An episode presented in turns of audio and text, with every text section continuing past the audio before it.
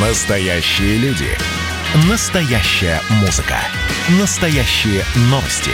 Радио «Комсомольская правда». Радио про настоящее.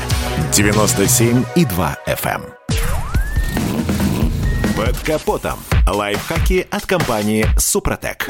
С вами Кирилл Манжула. Здравия желаю.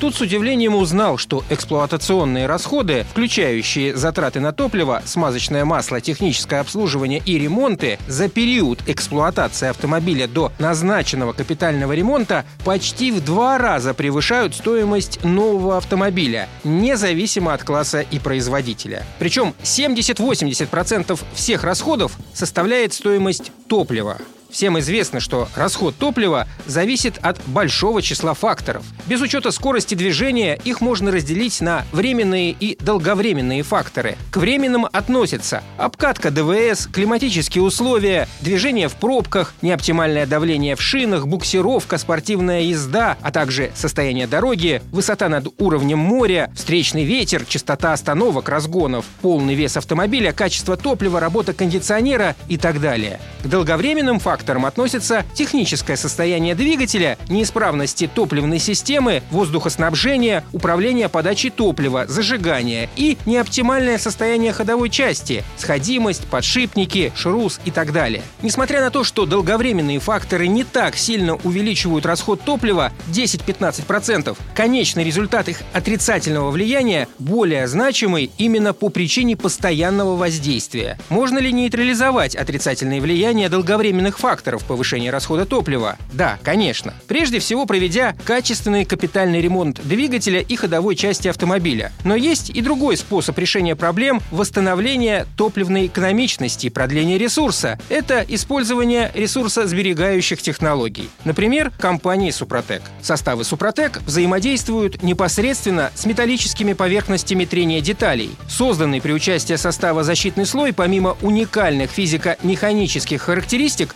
обладает высокой маслоудерживающей способностью, в результате чего уменьшается непосредственный контакт поверхности пары трения. Более плотный слой масла повышает газоплотность цилиндра поршневой группы, что приводит к восстановлению и выравниванию компрессии по цилиндрам, а значит растет температура и количество воздушного заряда. В результате топливо сгорает полнее и индикаторный КПД двигателя растет. На этом пока все. С вами был Кирилл Манжула. Слушайте рубрику «Под капотом» и программу «Мой автомобиль» в подкастах на нашем сайте и в мобильном приложении «Радио Комсомольская правда», а в эфире с понедельника по четверг в 7 утра. И помните, мы не истина в последней инстанции, но направление указываем верное. Спонсор программы ООО «НПТК Супротек».